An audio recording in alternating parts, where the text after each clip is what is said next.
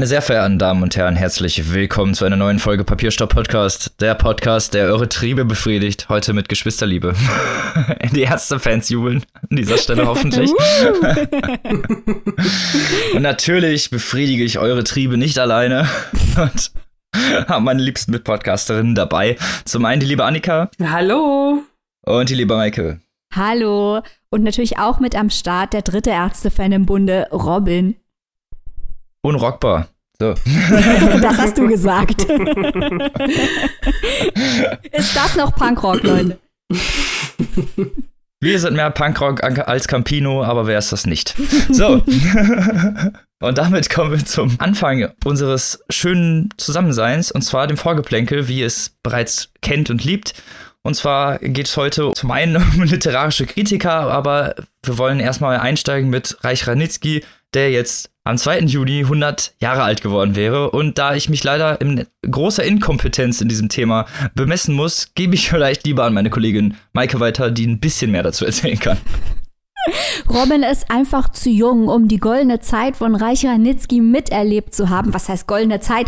Er wurde ja eigentlich. Dass ich das nochmal hören darf über mein Alter, ne? Ja, du bist auch nicht mehr der Jüngste. Alles klar.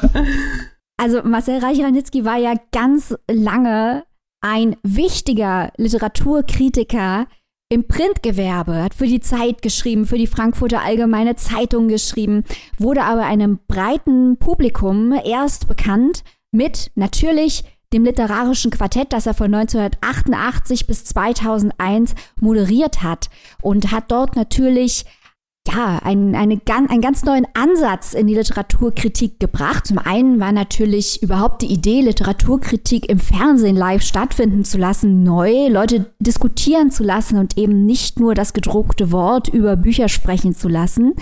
Aber er hat natürlich auch geglänzt durch seine Persönlichkeit, weil er sehr meinungsstark war und weil seine Leidenschaft für Bücher bei seinen Kritiken immer offensichtlich war, weil man einfach Spaß dran hatte, ihn zu sehen, wie er mit großer Begeisterung über Bücher sprach. Also ich war damals auch noch viel zu jung, um die meisten Bücher, die er besprochen hat, überhaupt verstehen zu können oder beurteilen zu können. Ich habe es nur geschaut, weil ich einfach so viel Spaß daran hatte, diesen Leuten bei der Auseinandersetzung und bei der leidenschaftlichen Diskussion zuzuschauen. Annika, wie ging es denn dir? Du hast ja auch schon das literarische Quartett mit Reich Ranitzky geschaut. ähm, ja, auch ich war in dem Alter, genau.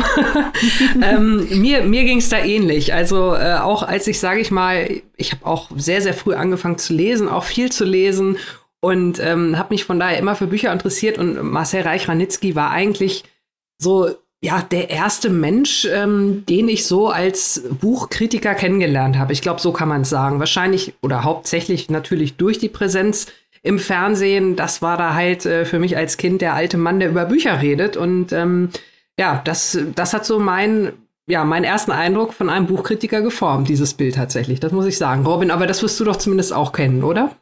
Ja, zumindest da kann ich auf jeden Fall zustimmen. als mir das so bekannt wurde oder als ich in dieses Thema überhaupt eingestiegen bin, kommt man natürlich um Reich Ranitzky nicht herum.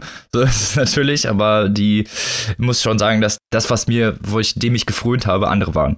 Also damals, glaube ich, so die Zeit mit Reicharnitzky und äh, vor allem Helmut Karasek, das war ja schon so ein bisschen, ja, ich will jetzt nicht sagen wie die alten Opis in der Muppet Show, aber wenn man das so als Kind betrachtet, dann hat das vielleicht auch gewisse Parallelen gehabt. ja, und ich glaube, dadurch, genau durch diesen Appeal und das auch ein kleines bisschen nerdige, und ich meine das mhm. jetzt durchaus positiv, ähm, dieses leidenschaftliche, aber halt auch ähm, spezielle, das auch Karasek und Löffler an sich hatten, diese großen Charaktere, die da aufeinander ge geprallt sind, hat es einfach Spaß gemacht, das anzuschauen. Und äh, genau wie du gerade sagtest, Annika, das war so der erste Literaturkritiker, den ich wirklich als Persönlichkeit auch wahrgenommen habe ähm, und der auch zum Prominenten, natürlich auch durch das Medium Fernsehen, zum prominenten Gesicht geworden ist. Ja. Der dann später aber auch selbst bewiesen hat, dass er ein großer Schriftsteller ist, nämlich mit seinen fantastischen Memoiren Mein Leben, die 1999 erschienen sind. Die Verfilmung gibt es auch 2009, da wird er mhm. von Matthias Schweighöfer gespielt, auch ein guter Film, aber das Buch ist natürlich viel besser. Ähm, Lesen, weinen, tanzen. Ich lasse das, lass das jetzt mal so, so stehen. ich konnte den mir nicht verkneifen. Also wir sind hier keine Schweighöfer-Fans, aber Reich-Ranitzky-Fans. Es lohnt sich also durchaus, sich das allein deswegen anzuschauen, äh, um eben ein bisschen mehr über sein Leben zu erfahren. Äh, denn äh, 1920 wurde er geboren. Robin hat es eben schon angesprochen, wäre 100 Jahre alt geworden, hat also den Zweiten Weltkrieg miterlebt. Und Marcel Reich-Ranitzky war Jude und im Warschauer Ghetto. Teile seiner Familie sind von den Nazis ermordet worden. Also eine tragische Geschichte und auch aufgearbeitet in einem sehr interessanten Buch von seinem Nachfolger beim literarischen Quartett, nämlich Volker Weidermann, der ein Buch mit dem Titel Das Duell geschrieben hat, Untertitel Die Geschichte von Günter Grass und Marcel Reich-Ranitzky, weil die waren auch zwei große Antagonisten äh, und das Ganze hat eine ganz bittere Wendung bekommen, als Günter Grass, nachdem er schon den Nobelpreis bekommen hatte, erzählt hat, dass er bei der Waffen-SS war. Und ähm, ja, das zeigt natürlich auch die ganze Tragik und Absurdität des 20. Jahrhunderts in Deutschland, dass wir hier einen äh, deutsch-jüdischen Literaturpapst haben und einen deutschen Nobelpreisträger, der in der Waffen-SS war. Also ein wirklich interessantes Buch von Volker Weidermann. Interessant zu betrachten, um ein bisschen von der Person Reich Ranitzky, über die man ja stundenlang reden könnte, wegzukommen, ist natürlich auch der Gegensatz von Reich Ranitzky und Weidermann. Und äh, die Art und Weise, wie die Persönlichkeit eines Literaturkritikers sich auf seinen auf seine Kritik, aber auch auf seine Erscheinung im Fernsehen auswirkt. Ich finde ja, dass Weidermann ganz anders wirkt als Reich Ranitzky. Annika, wie siehst du das? Auf jeden Fall. Beginnen wir mal beim Phänotypen. Ich habe vorhin ja schon gesagt, äh, die alten Herren, äh, Reich Ranitzky ist ja nun mal ein, ein auffälliger Typ gewesen möchte ich mal so sagen. Also allein das ist schon eine ganz andere Herangehensweise und ähm, ich glaube, also man, man könnte ja, äh, wenn man die Herren äh, Weidermann und Reich-Ranitzky gegenüberstellt, fast schon von einem Generationenwechsel, von einem Doppelten fast schon sprechen. Und entsprechend sind das natürlich auch ganz andere Charaktere und ganz andere Herangehensweisen. Was ja auch wieder schön ist, ähm, weil natürlich verschiedene Charaktere und verschiedene Herangehensweisen Literatur dann vielleicht auch wieder einem anderen Teil des Publikums ähm, zugänglicher machen ja, diese Kritikerpersönlichkeit ist mir auch schon aufgefallen. Wie gesagt, ich bin nicht mit Reich Ranitzky aufgewachsen, aber ich kenne natürlich durchaus seinen Charakter und seine Herangehensweise an die Literaturkritik. Und wie du auch schon gesagt hast, dieser Generationenwechsel, man, man merkt halt, dass die ganze Art halt auch viel ruhiger geworden ist. Und das, finde ich, merkt man auch bei den neueren Literatursendungen, äh, die es auch so gibt. Es ist halt eine sehr, also versucht wird, eher persönlich und zwar subjektiv natürlich, weil Kritiker sind ja immer subjektiv, aber halt auf eine, auf eine persönliche Art und auf einen persönlichen Ton auf dieses Buch einzugehen und dann, äh, ja, nicht das so aufoktroyierend und objektiv äh, anzuleiern, sondern halt auch eher mit dem Kritiker im Hintergrund. Wobei ich es ganz lustig finde, dass äh, jemand wie Dennis Scheck, der ja durchaus auch meinungsstark ist und gerne mal was Provokantes von sich gibt, ähm, dass er derjenige ist, der gerne mal Reich Ranitzky äh, kritisch noch einen mitgibt, wenn er über ihn spricht. Äh, obwohl stimmt. die sich eigentlich viel ähnlicher sind als er zum Beispiel mit äh, Weidermann oder so. ähm, und also ich denke, dass auch die heutigen Kritiker, zum Beispiel mein Lieblingsliteraturkritiker Ijoma Mangold, sich durchaus bewusst sind, sind, dass diese Meinungsstärke wichtig ist in der Literatur.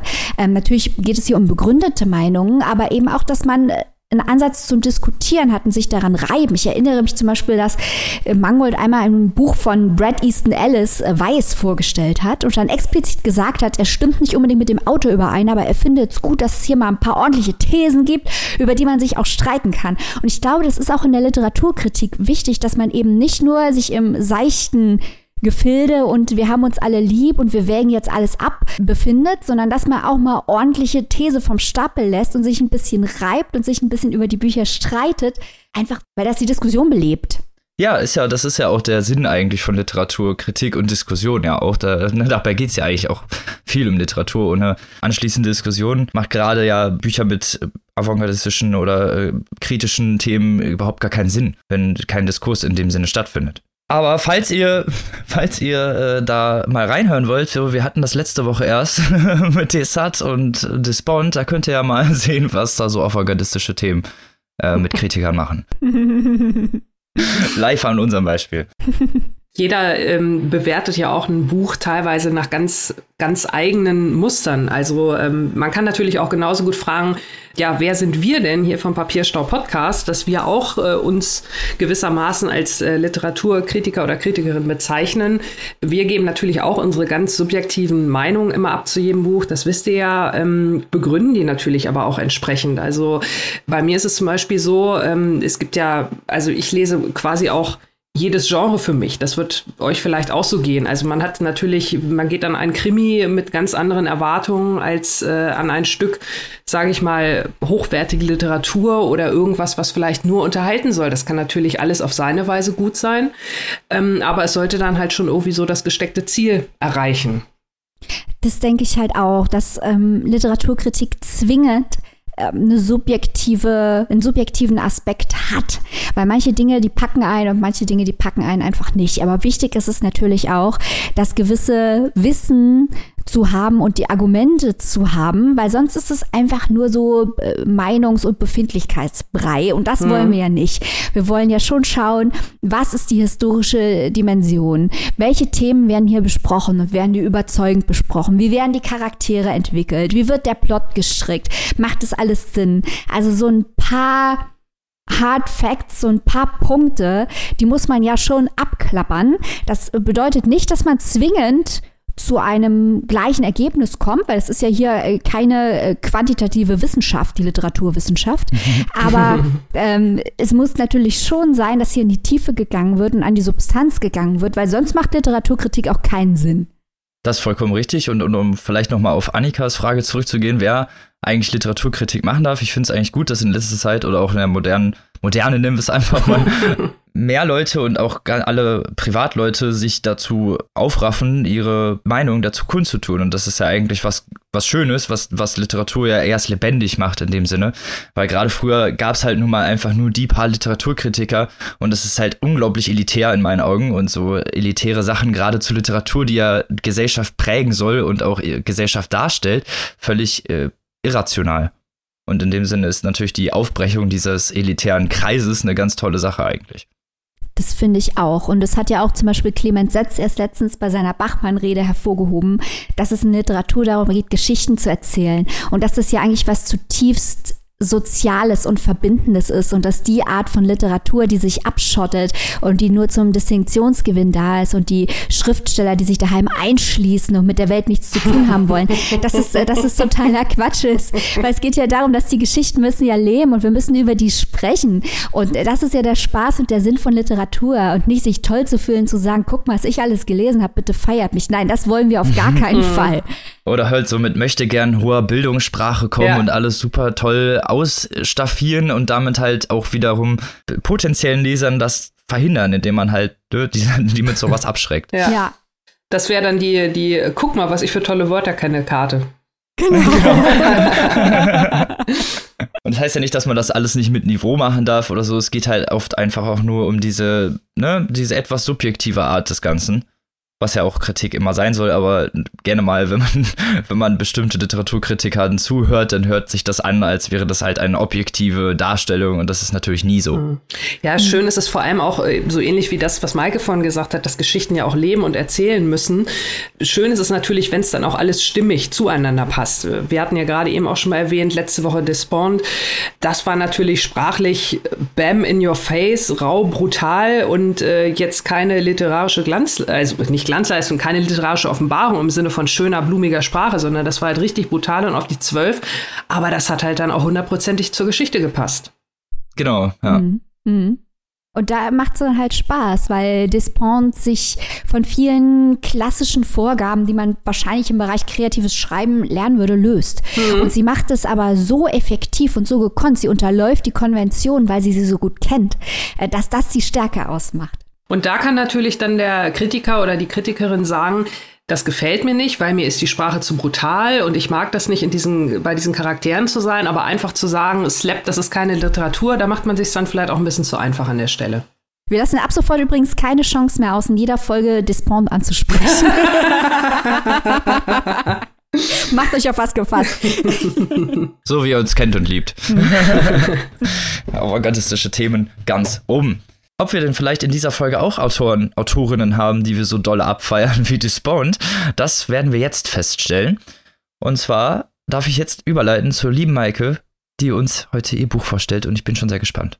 Wir haben hier heute als erstes wieder ein absolut druckfrisches Buch am Start das gerade erst in der vergangenen Woche erschienen ist und das in Amerika ganz hohe Wellen geschlagen hat, überall diskutiert wurde und sich wie bekloppt verkauft hat. Die Rede ist von Das Holländerhaus von Anne Patchett.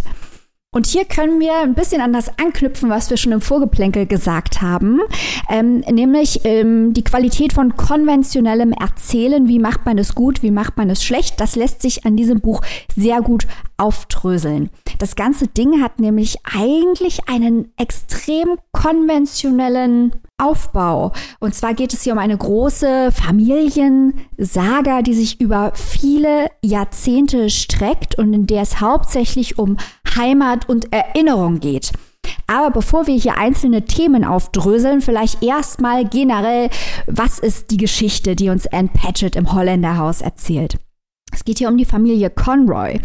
Cyril Conroy und seine Frau haben zwei Kinder und äh, weil Cyril Conroy es geschafft hat, freut er sich sehr, ein neues Haus mit seiner Familie beziehen zu können. Das ist das titelgebende Holländerhaus. Es ist ein sehr edles, herrschaftliches Haus, in das die Familie Conroy hier zieht und das ein Mittelpunkt der gesamten Geschichte sein wird, selbst wenn sich die Familie dort nicht mehr aufhält. Also es ist ein fast magischer Ort, dieses Holländerhaus.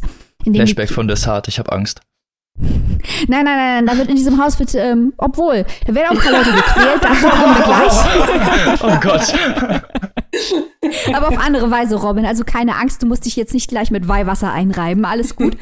Die Mutter Conroy ist von diesem ganzen Prunk dieses Hauses so verstört, weil es ihren Werten äh, widerspricht, in einem so glamourösen Haus zu wohnen und auch noch so aus ein paar anderen Gründen verlässt sie die Familie, lässt also ihre Kinder mit dem Vater zurück, der dann sich neu verheiratet mit einer bösen Stiefmutter. Wir haben hier, ich sage es deswegen so plakativ, ganz, ganz viele Märchen Motive. Wir haben das magische Haus, wir haben die Kinder, die zurückgelassen werden, die Geschwister, die sich gegenseitig Hänsel und Gretel mäßig stützen. Wir haben dann die böse Stiefmutter. Ähm, dann stirbt der Vater, auch das eigentlich ein klassisches Handlungsmotiv im Märchen. Und die böse Stiefmutter tut natürlich was? Klar, sie schmeißt die Kinder raus. Das ist der Beginn äh, dieser Erzählung. Und die beiden Geschwister werden ihr ganzes Leben eng verbunden bleiben und werden ihr ganzes Leben immer wieder zu diesem Holländerhaus zurückkehren, werden also teilweise auch ohne hineinzugehen davor stehen und es nur anschauen. Es hat so eine richtige Anziehungskraft, ähm, die dieses Haus auf sie ausübt und werden sich eben fragen, was passiert in dem Haus? Was passiert mit unseren Stiefgeschwistern? Was ist eigentlich mit unserer Mutter passiert? Beide werden vom Leben über die Jahrzehnte ordentlich durchgeschüttelt, halten aber immer Verbindung. Also Danny muss einige Schicksalsschläge wegstecken, hat aber auch große Probleme zu abstrahieren von sich selbst auf andere. Also beide haben große Probleme, Bindungen aufzubauen außerhalb ihrer geschwisterlichen Beziehung. Auch Maeve versucht dann immer ihrem Bruder zu helfen. Immer wieder kommen diese klassischen Märchen Motive ins Spiel, dieses Motiv des Doppelten, ähm, die Geschwister, die Dinge auf unterschiedliche Weise doppelt erleben, auch andere Charaktere, die sich immer wieder einander spiegeln.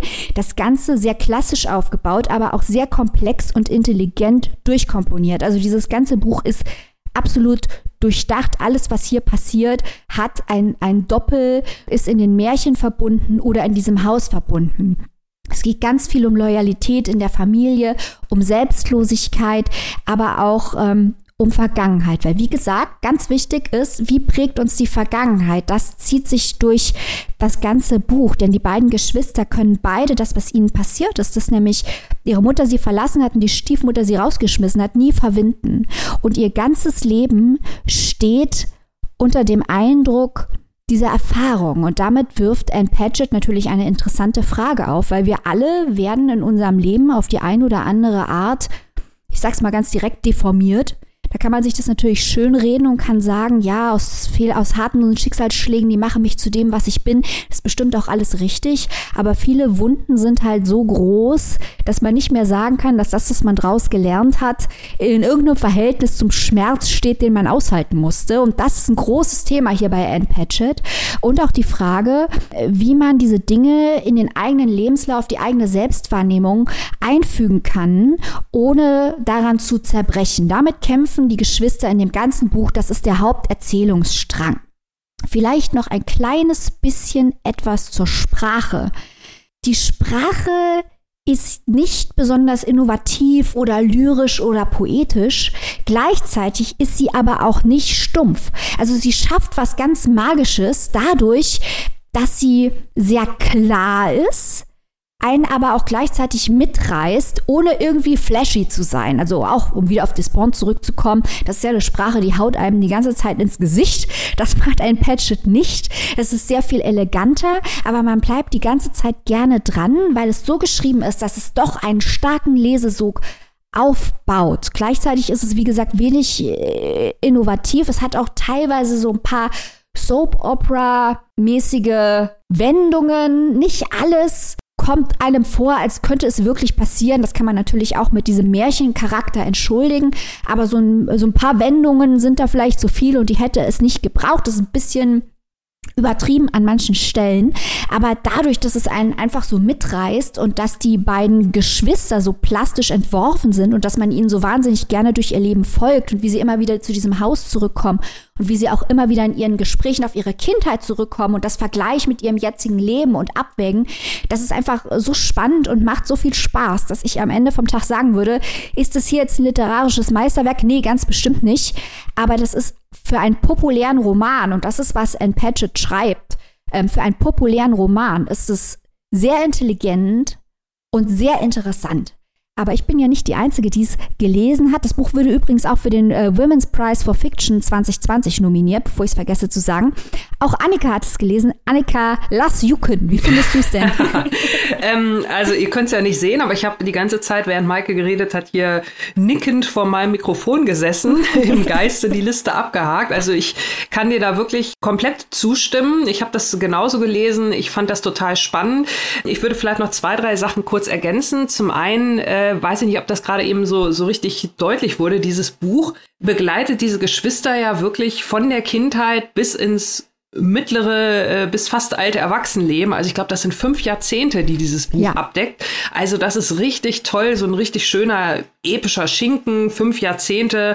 Das hat richtig Spaß gemacht, ähm, mit denen zusammen zu altern, fand ich, mit diesen Geschwistern. Also das war wirklich toll und auch sonst, Maike, alles, was du gesagt hast äh, zum Sprachlichen, ähm, mir hat es gut gefallen, weil es halt nicht zu lyrisch war. Da bin ich ja dann gerne mal übersättigt. Und auch ansonsten, dass da also ein, zwei Wendungen dabei waren, die so ein bisschen vielleicht too much waren, auch das. Ich muss sagen, grundsätzlich habe ich es wirklich gerne gelesen. Was mich bei diesem Buch aber wirklich absolut wirklich, wirklich, wirklich begeistert hat, ist wirklich diese böse Stiefmutter.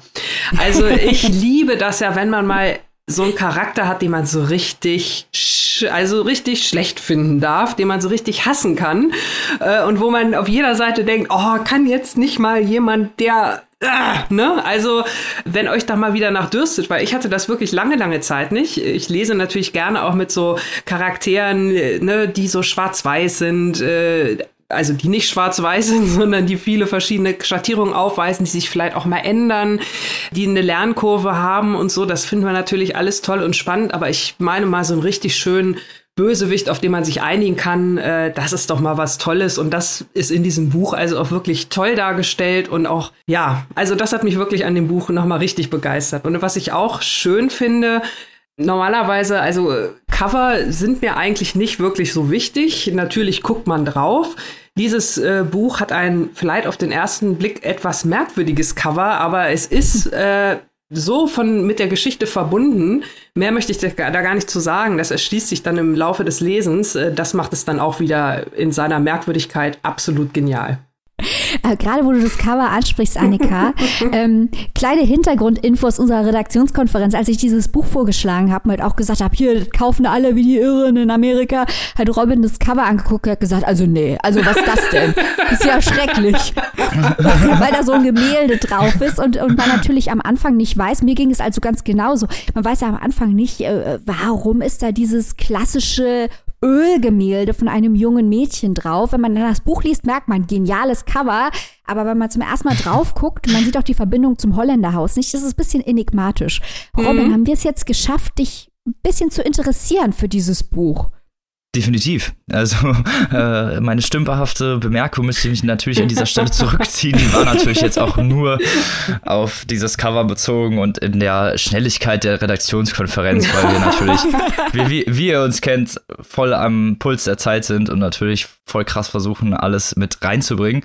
Und dass da manchmal ein paar Späne fallen, äh, tut mir leid. Aber um zum Thema zurückzukommen, es klingt unglaublich interessant, gerade diese Märchenaspekte Fände ich sehr äh, toll. Ich glaube, das ist auch schon, habe ich auch schon öfter mal angesprochen, dass äh, solche Märchenallüren immer ganz interessant sind, gerade wenn sie dann gegenwartsliterarisch irgendwie noch mit Verein gearbeitet werden, auch zur Sprache. Also ich bin wirklich angefixt. Wenn mein Terminplan nicht so voll wäre, hätte, hättet ihr einen Käufer bekommen. Aber ihr kennt das ja. ja, wir hoffen natürlich, dass ein paar andere Leute da draußen, die auf äh, große epische Romane stehen, zu diesem Buch greifen werden. Also ich glaube, dass dieses Buch in eine ähnliche Kerbe schlagen wird, wie zum Beispiel Angie Kims Miracle Creek. Ich glaube, Leser, mhm. die sowas mögen, äh, mögen auch das Holländerhaus. Ja. Da würde ich auch zustimmen. Und ja, gerade halt diese, diese familiären Verflechtungen, Maike, du hast ja auch schon angesprochen, die Geschwister, Geschwisterliebe ist ja nicht umsonst das Motto unserer heutigen Sendung. Da haben wir ja gleich noch ein mhm. bisschen mehr im Gepäck. Aber hier äh, im Holländerhaus fand ich auch, ähm, es gibt ja viele Beispiele auch von Eltern-Kind-Beziehungen die dargestellt werden. Also da ist wirklich von bis so ziemlich alles dabei. Auch unsere Hauptcharaktere machen da ja eine Wandlung durch von, vom Kind zum Elternteil, so nach dem Motto. Und äh, wie sich da auch teilweise die, die, ähm, ja, die Sichtweisen verschieben im Laufe der Jahre und wie sie sich dann vielleicht auch in anderen Generationen irgendwie dann wieder so ein bisschen reflektieren. Das fand ich also auch sehr interessant und ja, fast schon nebenbei gelöst von Anne Patchett. Ja, und was ich auch wirklich sehr mochte, was ich eingangs schon angesprochen hatte, ist diese Idee des Hauses. Hm. Also des Hauses, das natürlich physisch da ist. Das heißt übrigens das Holländerhaus, weil die Familie, die es gebaut hat, ähm, holländische Wurzeln hatte. Ähm, deswegen heißt es das Holländerhaus und weil da auch noch einige Überbleibsel dieser Familie in diesem Haus sind.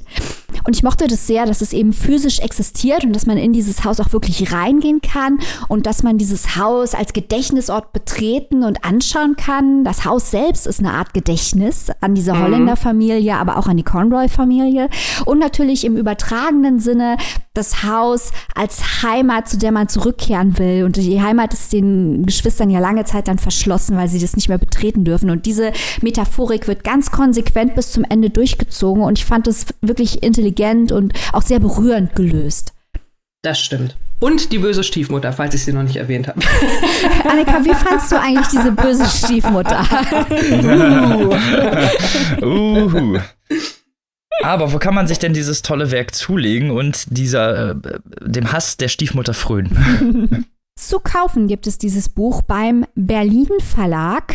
400 Seiten, also doch ein mittelgroßer Wälzer, übersetzt von Ulrike Thiesmeier, kostet 22 Euro. Und ich möchte an dieser Stelle noch kurz den Verlag darauf hinweisen. Lieber Verlag, Bitte schreibt doch auf eure Website die korrekten Namen der Protagonisten in diesem Buch und erweckt nicht den Eindruck, dass ihr euer eigenes Buch nicht gelesen habt. Danke. Autschi. Sorry. Und mit diesem netten Tipp kommen wir zum nächsten Buch dieser Folge. Und zwar darf ich das vorstellen. Nachdem ich letzte Woche so dermaßen traumatisiert wurde, freue ich mich natürlich, dass ich diese Woche etwas lesen durfte, was mich durchaus begeistert hat, wie ich es jetzt vielleicht am Anfang schon mal kurz er erzählen darf. Mein Buch heißt Vom Ende der Einsamkeit von Benedict Wells. Ich glaube, wer noch nichts von Benedict Wells gehört hat, lebt wahrscheinlich unter einem Stein oder hat zumindest in der Literaturszene äh, noch nicht so viel Rücklagen sich ereignet, dass, dass er den kennt. Aber Benedict Wells ist einer der bekanntesten deutschen Gegenwartsliteraten bekanntesten Bücher von ihm sind zum Beispiel Vom Ende der Einsamkeit oder Becks letzter Sommer. Alle sehr gut rezipiert. Und bevor ich jetzt hier in Lobhymnen des Autors verschwinde, erzähle ich euch doch einfach mal, worum geht's im Von Ende der Einsamkeit. Es geht um ein Geschwistertrio, aus der Sicht erzählt des Jüngsten namens Jules, äh, seiner, dann gibt es die ältere Schwester Liz und den noch etwas älteren Bruder Marty, die mit ihren Eltern zusammen eigentlich so ein recht idyllisches Familienleben leben. Die Eltern haben sich irgendwann mal in Frankreich kennengelernt und sind auch recht liebevolle Eltern, die eigentlich nichts anderes machen, als sich für ihre Kinder einzusetzen und auch wirklich viel dafür tun, äh, ihren Fokus auf die Familie gelegt haben, nennen wir es mal so. Das Ganze wird aus der Retrospektive von Jules erzählt, während er nach einem Autounfall im Krankenhaus liegt. Und bereits zu Anfang wird schon klar, dass sein Leben durchaus von Schicksalsschlägen geprägt ist. Denn im jungen Alter von etwa acht oder zehn äh, sterben seine Eltern bei einem tragischen Autounfall. Da keine Verwandten vorhanden sind, werden die drei in ein Internat gesteckt, äh, irgendwo in Bayern, und müssen sich da neu einleben. Also dieser ganze Bruch von ihrer Familie weg und auch von sich selbst, weil sie halt immer nur sich als Geschwister gegenseitig hatten und jetzt auf einmal halt in dieses Internat gesteckt werden, was die Kinder in verschiedene Gruppen steckt, sozusagen, die in Altersgruppen entsprechend normal und deswegen auch getrennt werden. Also zwei Brüche der Einsamkeit direkt hintereinander. Die Schulzeit von Jules ist unglaublich äh, schwer für ihn, weil er nun mal ohne seine Eltern und auch gerade auch ohne die Unterstützung seiner Geschwister nicht gut klarkommt. Aber man merkt auch immer wieder, wenn er mit seinen Geschwistern redet, die driften auch ab. Also Jules zieht sich sehr schwer in sich selbst zurück und versucht mit sich selber ins Reine zu kommen. Marty zieht sich komplett von der Welt zurück und redet fast mit niemandem mehr, zieht sich schwarze Klamotten an und kehrt der Welt den Rücken. Und Liz, seine Schwester, macht genau das Gegenteil. Die stürzt sich in die Welt, fängt mit Drogen und Alkohol an und verlässt irgendwann einfach die Schule und damit auch ihre Geschwister. Sein Halt findet Jules in der Schulzeit bei Alva, seiner besten Freundin. Die beiden wachsen äh, in diesem Internat sozusagen zusammen auf. Sie ist aber jemand, der, also auf die Schule, um die die gehen, die wird sowohl von ortsansässigen Kindern benutzt als auch von den Internatskindern. Sie kommt aus dem Dorf, hat aber trotzdem eine sehr schwierige Kindheit, wie man das zumindest von ihr so hört und ist auch ungerne zu Hause. Die beiden geben sich so ein bisschen Halt und werden halt über die Zeit beste Freunde.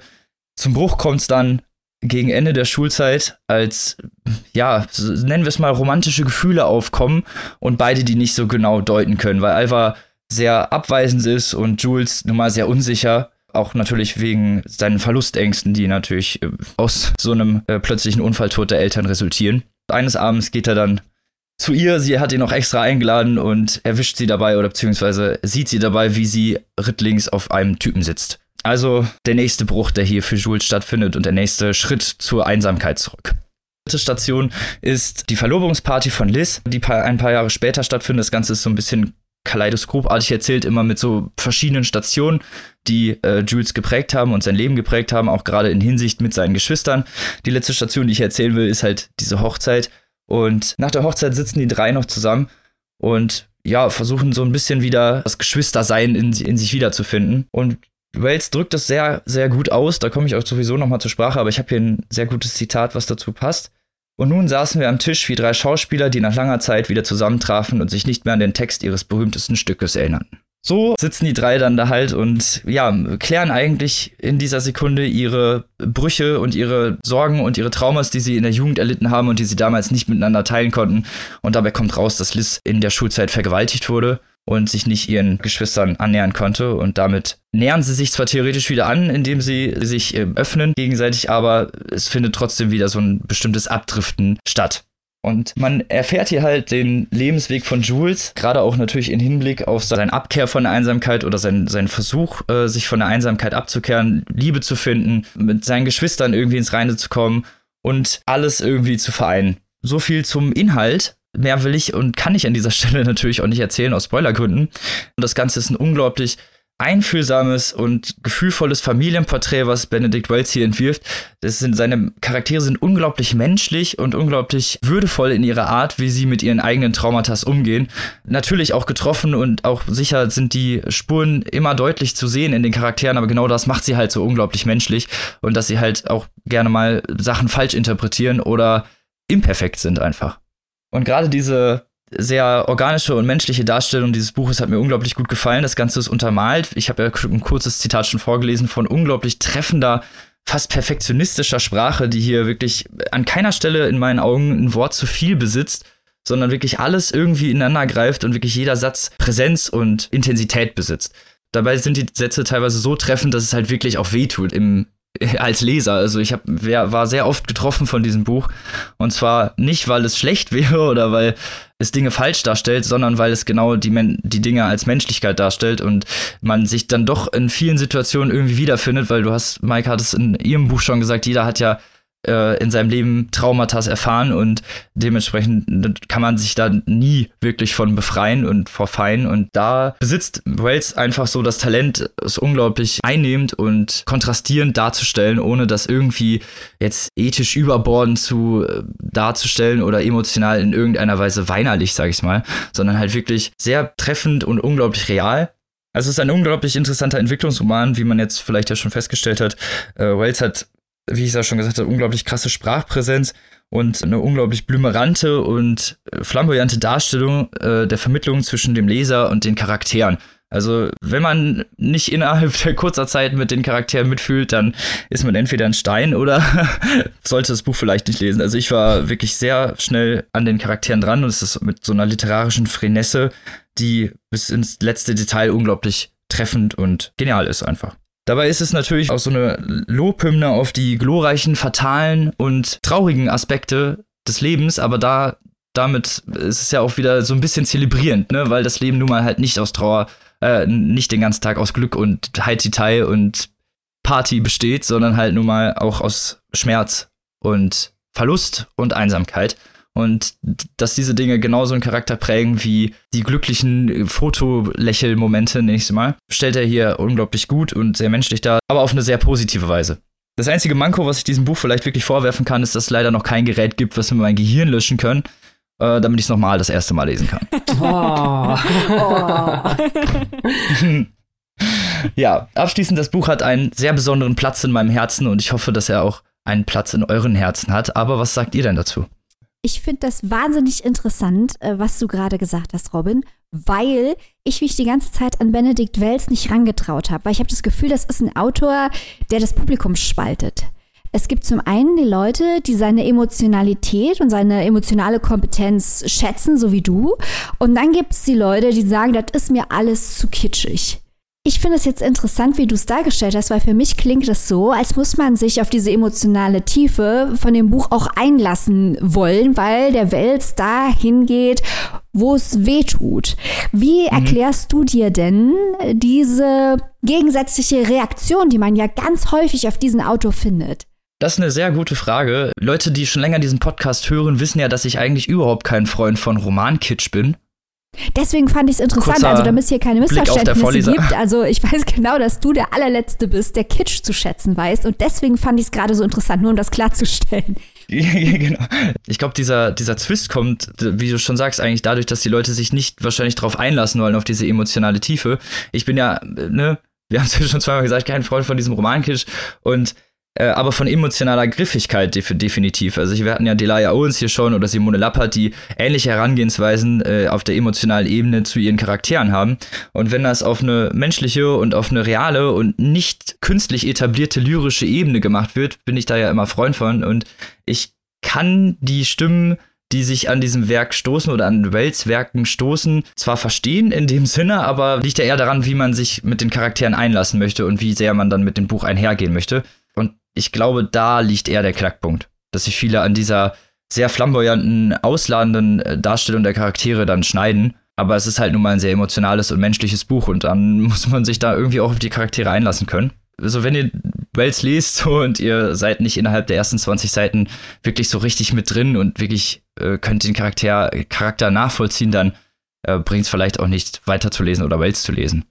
Also die Leute, die sich zu cool für Gefühle sind, sollen es lieber sein lassen oder ihre Definition von cool vielleicht mal schwer überdenken. Naja, oder, oder wenn ich es wenn richtig verstanden habe, die Leute, die sich vielleicht nicht so gerne auf halt so, ja, ich nenne es mal bittersüße, melancholische Bücher einlassen wollen oder, oder mhm. können oder möchten, aus welchen Gründen auch immer, weil sie vielleicht äh, lieber was Fröhliches lesen möchten, wobei ich lustigerweise auch bei äh, von, vom Ende der Einsamkeit Kommentare gesehen habe, die auch dieses Buch als Wohlfühlbuch bezeichnen. Das ist ja immer davon abhängig, welches, welches meiner Gefühle möchte ich jetzt gerne literarisch erkunden. So würde ich es mal ähm, zusammenfassen. Und ja, je nachdem, mhm. welcher Stimmung man gerade ist äh, oder welches Gefühl man gerade zulassen will. Definitiv. Also ich muss auch zugeben, also klar, die Melancholie spielt hier eine sehr große Rolle und die Tragik natürlich auch und es wird hier auf sehr kontrastreiche Weise dargestellt. Äh, es ist aber immer noch so ein bisschen Hoffnung auch mit dabei. Vielleicht haben sich die Leute daran gestoßen. Aber gerade da finde ich, äh, ist dieser Funken Hoffnung äh, bei, so, bei so einer emotionalen Darstellung, bei so einer realen Darstellung auch ähm, wichtig für den Leser, um nicht komplett in, in diesen Traumata und in diesen Verlust, äh, Verlustängsten zu verschwinden weil man ja irgendwie auch immer noch so ein bisschen die Brisanz braucht und irgendwie ein bisschen die äh, Nähe zum Charakter. Und in dem Sinne finde ich diese, ist diese ganz leichte Hoffnungsebene, die da auf jeden Fall etabliert, weil es heißt ja auch vom Ende der Einsamkeit und am Ende des Buches, ne? Kann man sich denken, was passiert. Gibt es hier auf jeden Fall eine positive Konnotation, die ich aber diesem Buch auch positiv vorhalte, äh, weil in dem Sinne auch wieder menschlich ist, einfach mhm. auf das Gute zu hoffen. Okay, also ich traue mich jetzt doch an Wels ran. Du hast mich überzeugt. Ja, das freut mich doch, dass ich dich davon Wen, überzeugen wenigstens konnte. an die ersten 20 Seiten und dann gucken wir mal. genau, mal gucken. Er hat mich halt sehr stark auch an, an Leute wie Joey Goebel erinnert, was jetzt überhaupt gar nicht überraschend ist, weil Wells oder einer der Gönner, sagen wir es mal, war, der Joey Goebel groß gemacht hat und äh, ein riesiger Fan ist. Also, dass die beiden ähm, sich gut verstehen, das kann man sich denken. Also wirklich sehr tolle Charakterzeichnung und ich kann es wirklich jedem ausschließlich nur empfehlen. Also das sind 355 Seiten Genialität. Also ich war wirklich von, da ist kein Wort zu viel, da ist kein Wort zu wenig. Ich habe so unglaublich viele Sachen markiert, weil weil es halt einfach so einen krass treffenden Sprachcharakter hat, der einem auch wirklich selber hart in die Seele trifft, wenn man sich darauf einlässt. Und in dem Sinne ein definitives Herzensbuch, das ihr euch beim Diogenes Verlag für 13 Euro im Hardcover besorgen könnt und für, oder für 10,99 Euro in der keimfreien E-Book-Edition. Ich würde sagen, ihr lauft mal direkt los und holt euch eins, weil Wells lesen ist ein Erlebnis, das möchte man nicht missen. Aber zuerst sollen die Leute noch Annikas Buchbesprechung hören, die jetzt kommt, oder? Ja, Schon. definitiv. Ich wollte ja hier nicht ab. danke, danke. Ich wollte ja jetzt hier nicht ableiten. Einen haben wir noch. Einen haben wir noch, genau. Und damit kommen wir zum letzten Buch. Ich bin schon sehr gespannt und jetzt hau mal ordentlich einen raus, Annika. ja, also nachdem wir mit äh, Bruder, Schwester angefangen haben und jetzt äh, eine Dreiergeschwisterkonstellation hatten, komme ich jetzt noch mit zwei Brüdern um die Ecke. Ähm, und zwar äh, habe ich mit dabei heute den Roman Der Empfänger von Ulla Lenze. Noch relativ frisch im Februar erschienen, das Werk. Ulla Lenze ist, ja, ist äh, eine recht etablierte Schriftstellerin, äh, die schon einige Preise gewonnen hat, die auch schon einige interessante Dinge gemacht hat. Ich habe mich in Vorbereitung auf diese Sendung hier mal so ein bisschen eingelesen und geguckt, was die gute Frau schon alles gemacht hat. Die äh, hat also zum Beispiel lange Zeit in Indien studiert, nachdem sie dort auch als Schülerin gelebt hat und hat dann auch Jahre später im September 2014 den damaligen noch Außenminister Frank-Walter Steinmeier auf eine Reise nach Neu-Delhi begleitet. Sie hat äh, mit irakischen Dichterinnen äh, sich getroffen. Sie hat bereits einen Preis für ihr Gesamtwerk bekommen, und zwar den Literaturpreis des Kulturkreises der deutschen Wirtschaft. Also sie ist sehr ja, international unterwegs, möchte ich mal sagen, kennt sich also in verschiedenen Stellen der Welt aus und ist jetzt allerdings für ihren aktuellen Roman Der Empfänger ganz nach Hause zurückgekehrt und zwar nicht nur in ihre Heimat nach Deutschland, sondern tatsächlich in ihre Familie, ist also sozusagen in ihrer Familiengeschichte in die Vergangenheit gereist und hat sich am Schicksal ihres Großonkels jetzt ja abgearbeitet, könnte man fast schon sagen, und diesen Roman Der Empfänger vorgestellt. Worum geht es in dem Buch? Wir haben, hatte ich eingangs schon erwähnt, zwei Brüder. Wir befinden uns Ende der 20er Jahre im Rheinland in Deutschland, also Ende der Weimarer Republik, kurz vor der Machtergreifung durch die Nazis. Und da sind die beiden Brüder Josef und Karl, die den gemeinsamen Traum haben, nach Amerika auszuwandern. Und das haben sie auch vor und sie stehen auch kurz davor und dann passiert ein Unfall. Und dieser Unfall sorgt dafür, dass Karl nicht mitreisen kann, beziehungsweise nicht mit auswandern kann mit seinem Bruder, der dann aber alleine nach Amerika geht. Das heißt, hier wird schon mal relativ früh die Richtung vorgegeben oder eine, eine, der möglichen, eine der möglichen Hauptthemen des Romans vorgegeben. Wir haben also diese zwei Brüder mit dem gemeinsamen Traum. Der eine geht nach Amerika, alleine allerdings. Das Ziel war ja dort in den ja, verheißungsvollen Vereinigten Staaten ein neues Leben zu beginnen. Das macht der Josef halt ganz alleine.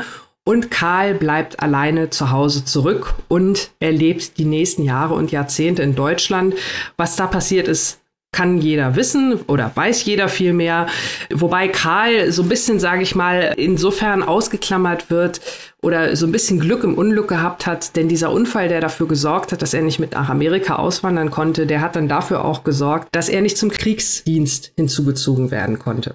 In erster Linie begleiten wir also den Bruder Josef, der es geschafft hat, der in die USA auswandert und dort als deutscher Auswanderer die Nazizeit sozusagen in Amerika verbringt, verlebt und vor allem auch erlebt. Also er versucht zwar, so gut es geht, in der neuen Heimat äh, zu verschwinden, sage ich mal, oder sich anzupassen vielmehr. Er nennt sich also nicht länger Josef, sondern er ist dann Joe Klein. Das ist natürlich für Amerikaner ein gut auszusprechender Name, so möchte ich es mal sagen. Ähm, also er möchte sich gerne anpassen, äh, schafft es aber nicht so ganz mit seiner Vergangenheit zu brechen, weil, ich hatte es gerade schon gesagt, die Zeiten schreit natürlich voran mit vielen Veränderungen. Die Nazis kommen in Deutschland an die Macht. Und auch Josef gerät so ein bisschen ins Visier von diversen Menschen in Amerika, genauer in New York. Und zwar ist er als deutscher Auswanderer natürlich für mehrere Seiten interessant. Zum einen gibt es natürlich auch in New York versprengte Nazis, die vielleicht möglicherweise versuchen, von Amerika aus damals, es war ja noch kurz vor dem Weltkrieg, aber das zeichnete sich ja schon ab. Da kann man vielleicht äh, den potenziellen späteren Gegner überhaupt, das spätere Land, entweder für die deutsche Sache gewinnen oder mal so ein paar Terrorakte machen. Also man kann sich das so in etwa vorstellen, was deutsche Nazis da versteckt oder nicht versteckt in Amerika zu dieser Zeit gerne machen würden. Auf der anderen Seite eben weil es diesen Verdacht gibt, äh, die deutschen Nazis hier bei uns in Amerika, was machen die denn wohl? Beobachten wir die mal wird der Josef, der Joe, also auch von den amerikanischen Behörden überwacht. Also er ist da so ein bisschen zwischen den Fronten, um mal vielleicht bei dieser Kriegssprache zu bleiben. Dabei möchte er eigentlich nur seinem ganz, ganz, ganz großen Hobby frönen und das ist das Amateur, äh, Amateurfunken. Er ist sozusagen der Empfänger. Diese, dieser Titel des Romans bekommt dann im Laufe der Geschichte noch eine zweite Bedeutung, aber beides hat mit diesen Amateurfunken zu tun das Joe da also unternimmt. Das bringt ihm auf der einen Seite Gesellschaft, also er lernt über dieses Amateurfunken natürlich auch Menschen kennen. Aber auf der anderen Seite macht es natürlich für die beiden Parteien, die ich eingangs schon erwähnt hatte, das Ganze natürlich noch spannender. Aha, da ist einer, der funken kann. Könnte man da eventuell geheime Botschaften weggeben? Und auf der anderen Seite natürlich, äh, da ist jemand, der funken kann. Macht der da vielleicht was Verbotenes? Also Joe gerät da, sage ich mal, in Konflikte. Ich möchte da gar nicht vielleicht so sehr jetzt ins Detail gehen, aber ihr könnt es euch schon denken. Funkgerät, Nazis, Amerika, Spionage ist natürlich das Thema der Stunde. Und die Frage ist also, das, was der Joe da macht, warum macht er das überhaupt? Äh, was bringt ihm das? Will er das überhaupt? Will er eigentlich nur funken? Also diese ganze Frage, inwieweit äh, offenbare ich mich da zu einer bestimmten Seite? Wer spielt mit wem ein bedoppeltes Spiel? Das ist also das zweite große Thema dieses Buchs, ähm, die Spionagegeschichte in den USA ja, irgendwann ist äh, der Krieg dann auch zu Ende. Also der, das Buch springt auch ein wenig in der Zeit. Ich hatte es ja eingangs schon gesagt, wir beginnen 1929 in der, in der chronologischen Reihenfolge. Es wird aber nicht ganz chronologisch erzählt. Dann haben wir das Jahr 1939, wo natürlich die, die Zeit schon deutlich fortgeschritten ist und es bei Joe in Amerika zu diesen bereits erwähnten Konflikten kommt und nochmal zehn Jahre später im Jahr 1949 treffen sich die Brüder dann in der jungen Bundesrepublik wieder, lösen natürlich zum einen ihre eigenen Konflikte.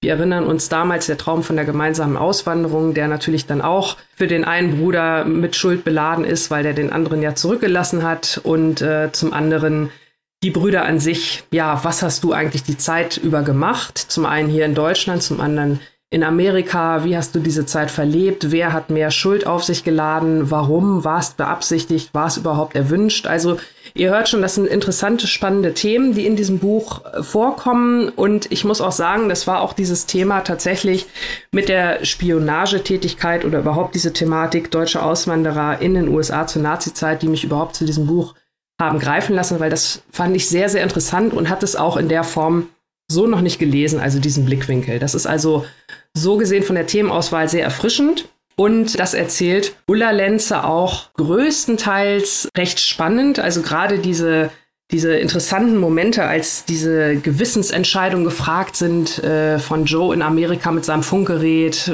Worauf lässt er sich da ein? Will er das überhaupt?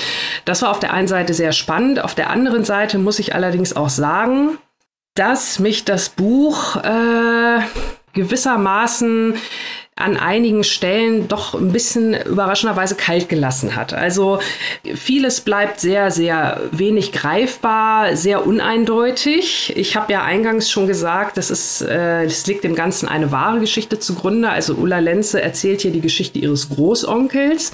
Ihre eigene Mutter kommt als, auch als äh, Tochter des Bruders Karl in der Erzählung vor. Das heißt, die Person, ähm, der diese ganze Geschichte hier zugrunde liegt, die hat es wirklich gegeben. Und ähm, da gab es dann halt einige Stellen, wo ich mich gefragt habe, hat die Geschichte vielleicht am Ende dann doch nicht gereicht? Hat sie nicht mehr hergegeben? Das, was ich vorhin so ein bisschen als uneindeutig beschrieben hat? Oder wollte die Autorin ihren Großonkel vielleicht auch nicht zu genau zeichnen? Konnte sie es das vielleicht auch nicht? Vielleicht habe auch nur ich das so empfunden. Da werde ich gleich die liebe Maike nochmal nachfragen, weil die hat das Buch nämlich auch gelesen. Aber ähm, auch wenn das Buch diese spannenden Momente hatte, war, hat mich da eine gewisse Gleichgültigkeit beschlichen. Ich, es fällt mir schwer, das besser in Worte zu fassen, aber ich sag mal so, ich habe bei diesem Buch zum Beispiel nicht eine einzige textliche oder inhaltliche Notiz gemacht, was man ja sonst beim Lesen gerne mal macht. Ne? Man klebt da die ganzen Sachen rein oder markiert äh, auf dem E-Reader oder wie auch immer. Äh, das Buch habe ich einfach weggelesen. Es war nicht langweilig oder so, ganz im Gegenteil, aber ich habe so das Gefühl, da ist nicht äh, so im Nachhinein so richtig viel hängen geblieben. Leider, leider. Aber vielleicht geht es nur mir so. Das, deswegen würde ich jetzt gerne mal an Maike übergeben. Ähm, Maike, wie hast du das denn empfunden? Leider genauso wie du, Annika. Also Gleichgültigkeit ist hier, fürchte ich, das Schlüsselwort. Ähm, also ich fand, wie du gerade schon ausgeführt hast, äh, den Plot extrem interessant, weil ich habe noch nicht viele Geschichten gelesen über Deutsche, die zur Nazi-Zeit im Ausland waren und keine Flüchtlinge waren. Ja, genau. Ähm, und das ist ja hier die Hauptfigur. Das fand ich einen neuen Ansatz, das fand ich interessant. Ich habe mich darauf gefreut, es zu lesen. Dann habe ich aber festgestellt, dass die Sprache hier wahnsinnig viel kaputt macht. Die Sprache und die Charakterzeichnung, das hast du ja auch schon angedeutet. Die Sprache ist sehr einfach, sehr zurückgehalten, sehr neutral und zwar ein bisschen zu viel, als dass man wirklich emotional mitgehen kann mhm. mit dieser Geschichte. Ähm, ich glaube, das ist für der Tatsache geschuldet, dass Ulla Lenze hier ganz bewusst versucht, ihren Großonkel nicht moralisch zu beurteilen und dies, sie möchte wohl, dass der dass der Leser beurteilt, ob er sich schuldig gemacht hat, wie viel er sich schuldig gemacht hat, ob er sich hätte anders verhalten können. Ist er ein Widerständler? Ist er ein Kollaborateur? Ich finde aber offen gestanden, dass sich die Autorin sich damit ein bisschen zu einfach macht. Weil mhm. diese Hauptfigur, sie bleibt, wie du schon sagtest, sie bleibt nicht wirklich greifbar. Und die Hauptmotivation und die Haupteigenschaft, die wir von diesem Joe sehen im ganzen Buch, ist Angst. Er ist getrieben von Angst. Er flieht vor seinem Vater nach Amerika. Er hört auf seinen Boss und geht deswegen auf diese rechtsradikalen ähm, Kundgebungen. Und später hat er dann Angst vor seinen Auftraggeber aus dem Dritten Reich und dann hat er Angst vor dem FBI. Er hat immer nur Angst. Aber er hat keinerlei Haltung oder Interesse, die ihn, die ihm eine zusätzliche Dimension geben werden würden. Er ist reiner Spielball der Geschichte und diese Art und Weise, wie er jegliche Form der Selbstermächtigung aktiv ablehnt, hat mich ein kleines bisschen wahnsinnig gemacht. Und das zusammen mit dieser reduzierten Sprache ganz schwierig. Also mich hat dieses Buch auch leider nicht überzeugt, obwohl ich über diese Geschichte, dieses narrative Skelett, das wir haben, ähm, gern mehr erfahren hätte. Also ich hätte diese Geschichte gerne gelesen, wenn sie besser geschrieben gewesen wäre. Stimme ich, stimme ich dir vollkommen zu. Vor allem, äh, was du ja gerade eben auch nochmal erwähnt hast, das meinte ich auch so, konntest es nur nicht so passend ausdrücken, aber du hast wirklich die richtig guten Worte gefunden, dass sie ihren Großonkel auch so ein bisschen irgendwie vielleicht schützen wollte und dass es sich dadurch ein bisschen zu einfach gemacht hat. Ich musste lustigerweise, wir hatten vor ein paar Wochen so eine ähnliche Diskussion, Maike, ich weiß nicht, du wirst dich bestimmt noch daran erinnern, als wir über Edna O'Brien, das Mädchen, gesprochen haben. Ja. Das war ja ein Buch, da wurde in einem fiktiven Charakter das Schicksal von vielen, vielen, vielen Mädchen, also es ging um diese Mädchen, die von äh, Boko Haram äh, entführt wurden und was die für schreckliche Schicksale leiden mussten. Und da hatten wir noch in der Diskussion gesagt, vielleicht wäre es hier besser gewesen, sich einen Charakter herauszusuchen und das Ganze sozusagen nicht fiktional, sondern authentischer darzustellen. Und bei diesem Buch hier hatte ich beim Lesen so ein bisschen das Gefühl, genau andersrum. Vielleicht hätte, hätte sie sich noch mehr von, von ihrem Großonkel lösen müssen. Äh, man kann natürlich sagen, dieses Buch ist inspiriert ne, und, und äh, mhm. äh, so grob in die Richtung irgendwie, das kann man ja natürlich stehen lassen, aber dass man den Charakter und die, die Umstände und auch die Begebenheiten noch so ein bisschen mehr dann doch fiktional ausschmückt, weil so hat es mir wirklich an ein oder anderen Stelle einfach nicht gereicht. Auch die, die Beziehung, die Joe in, zum einen in Amerika gibt es da eine Frau, mit der nimmt er eine Beziehung auf, zum anderen auch in die Kapitel in Deutschland mit seiner Schwägerin. Das erschien mir auch alles irgendwie so, so, ja, ich will jetzt nicht sagen unausgegoren, ich will nicht sagen, dass die Autorin sich da nicht genug Gedanken drüber gemacht hat oder so. Das ist überhaupt nicht gemeint, bitte nicht falsch verstehen. Sondern ich hätte mir da als Leserin noch so, so einen kleinen so eine Prise mehr Führung gewünscht. Einfach, weil es nämlich so authentisch dargestellt wurde, irgendwie hat es mir nicht gereicht. Das ist wirklich interessant, was du da gerade sagst, Annika, weil das könnte wirklich die Erklärung sein, wie es dazu kam, dass diese Hauptfigur so blass bleibt. Also ähm, ist auch interessant, das Cover zum Beispiel zeigt einen Mann, dessen Gesicht ausgeblurrt ist. Ein sehr schönes Cover. Und äh, es passt leider zu sehr zum Text, weil man, dieser Mann bleibt komplett gesichtslos. Und vielleicht hat sich die Autorin wirklich nicht getraut, die Punkte, die sie nicht hundertprozentig recherchieren konnte. Und manche Dinge sind ja unrecherchierbar. Mhm. Zum Beispiel, um bei dem zu bleiben, was du gerade sagtest, was fand eigentlich Joe an seiner Geliebten in Amerika und sie an ihm? Das wird sie nicht recherchieren können, aber für einen guten Roman muss man sich halt einfühlen können und mutmaßen können, was es war. Das tut sie aber nicht. Man fragt sich die ganze Zeit, warum ist er eigentlich mit der zusammen? Was mag er denn an ihr? Mhm. Was mag, also das bleibt alles wahnsinnig blutleer, weil man nicht weiß, ist, was diese Figuren umtreibt. Die Fakten sind vielleicht alle hundertprozentig richtig, aber was nun wirklich die Leute antreibt, was die Motivation ist, das bleibt völlig rätselhaft. Genau so sehe ich das auch, äh, kann ich nur zustimmen. Von daher, ja, ein, ein eher durchwachsenes Fazit. Also spannend auf jeden Fall, eine interessante Perspektive, eine interessante Geschichte. Aber ja, wie habe ich so schön platt gesagt, mir hätte es noch ein bisschen mehr Fleisch am Knochen sein dürfen. Also unheimlich viele interessante Aspekte. Teilweise hatte ich dann so beim späteren Lesen auch das Gefühl, da werden sogar noch weitere Themen irgendwie angeschnitten. So in einem Nebensatz kommt dann zum Beispiel nochmal die Verschwörung, die angebliche Verschwörung über die Schriftrollen von Zion äh, in einem Nebensatz hervor und das verschwindet dann irgendwie so blubber, blubber, blubber oder halt auch diese, diese, äh, dieses Dreieck mit dem, mit dem Bruder und der Schwägerin. Ähm, das wird alles irgendwie so ein bisschen angerissen, wo ich mir dann äh, auch gedacht hätte, na, vielleicht hätte man da einfach diesen Einnehmensatz weg und dafür in das andere Thema noch ein bisschen tiefer einsteigen können. Also gemischte Gefühle, sicher, also kein schlechtes Buch, aber für mich hat es nicht so ganz gereicht.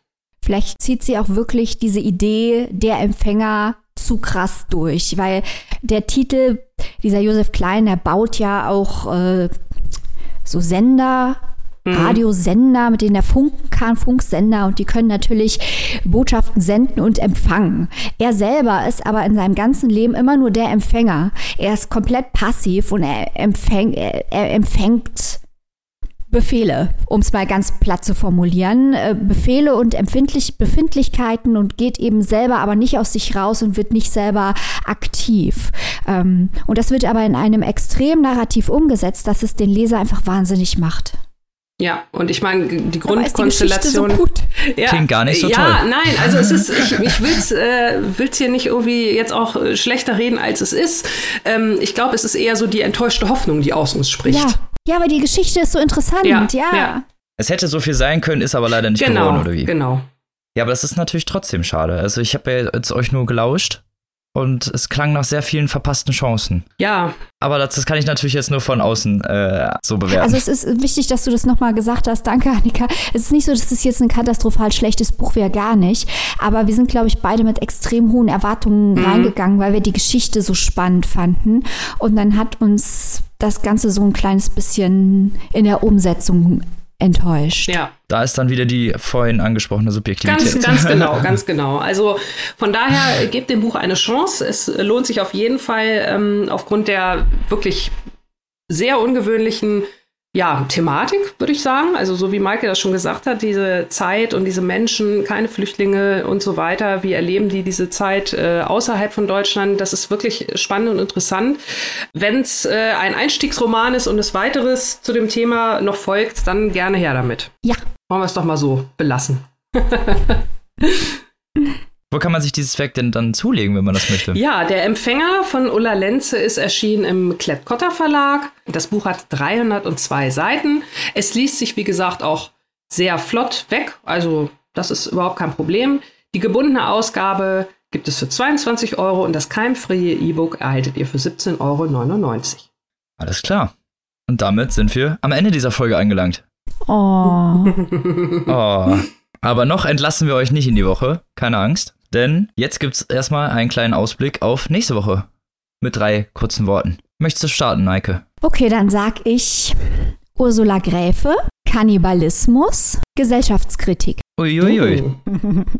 da bin ich aber dabei. ich hab, Achtung, jetzt kommt der Klassiker, Sex, Drugs and Rock'n'Roll. nice. Und Robin? Das klingt ja. auch wie nach Buch. Und Robin, was steht bei dir auf dem Zettel? Äh, Belgien, Gewalt, Tierpräparate. So, da haben wir doch alle drei interessante Schlagworte. Da könnt ihr nächste Woche gespannt drauf sein, was vorkommt. Wir wissen es ja schon. Und ihr könnt vielleicht zur Vorbereitung zwischendurch nochmal unser Interview mit der Japanologin und Übersetzerin Ursula Gräfe hören, denn vielleicht redet sie ja über das Buch, welches wir nächste Woche vorstellen. Ah. könnt ihr richtig investigativ nachforschen. Als letztes würden wir, euch, würden wir uns natürlich freuen, wenn euch die Folge gefallen hat, dass ihr euren Freunden, Großeltern und Lieblingstieren im Zoo von uns erzählt. Und natürlich gilt wie immer, support your local. Damit wünschen wir euch eine schöne Woche, lest was Gutes. Auf Wiedersehen. Tschüss. Tschüss.